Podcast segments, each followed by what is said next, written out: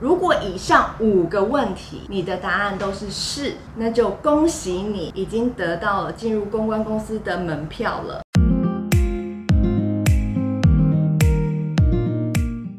嗨，大家好，今天来一个轻松一点的题目，我们用一个简单的小测验来测测看你是否适合当公关。第一个问题，别人说你的缺点的时候，你可以接受微笑以对吗？问题，你从小是一个自动自发的人吗？第三个，你是个爱问为什么的人吗？第四个，你是一个随口可以瞎掰一大堆大道理的人吗？第五个，你跟别人约会从来不迟到准时吗？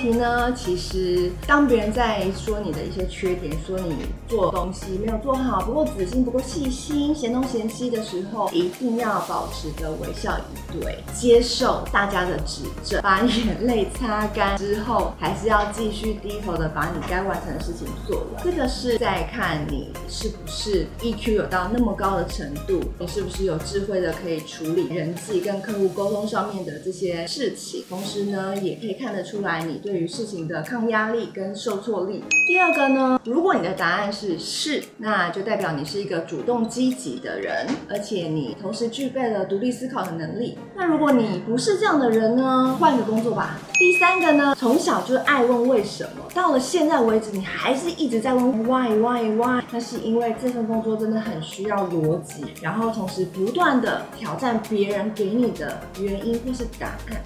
第四个呢，其实随口可以讲出一大堆大道理，或者是瞎掰也能掰出来大道理的这些人呢，其实通常都是反应非常灵敏的。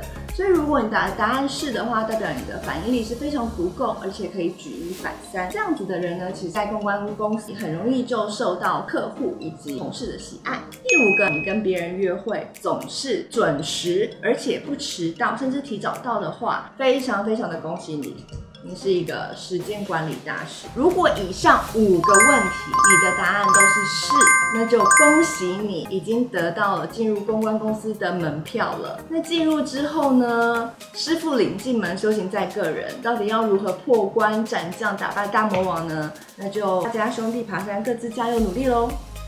然后你会留意你身边的朋友的一些改变吗？是一个会很细心观察这些事情的人吗？比方说他今天染了头发，换了新的 style，换了一个不一样的妆容。如果是的话，那也就代表着你有非常细微的观察力跟敏锐度，这也是在公关公司里面非常需要具备的一个能力。下一集我们会跟大家说明进入公安公司的比面试流程。先这样，拜。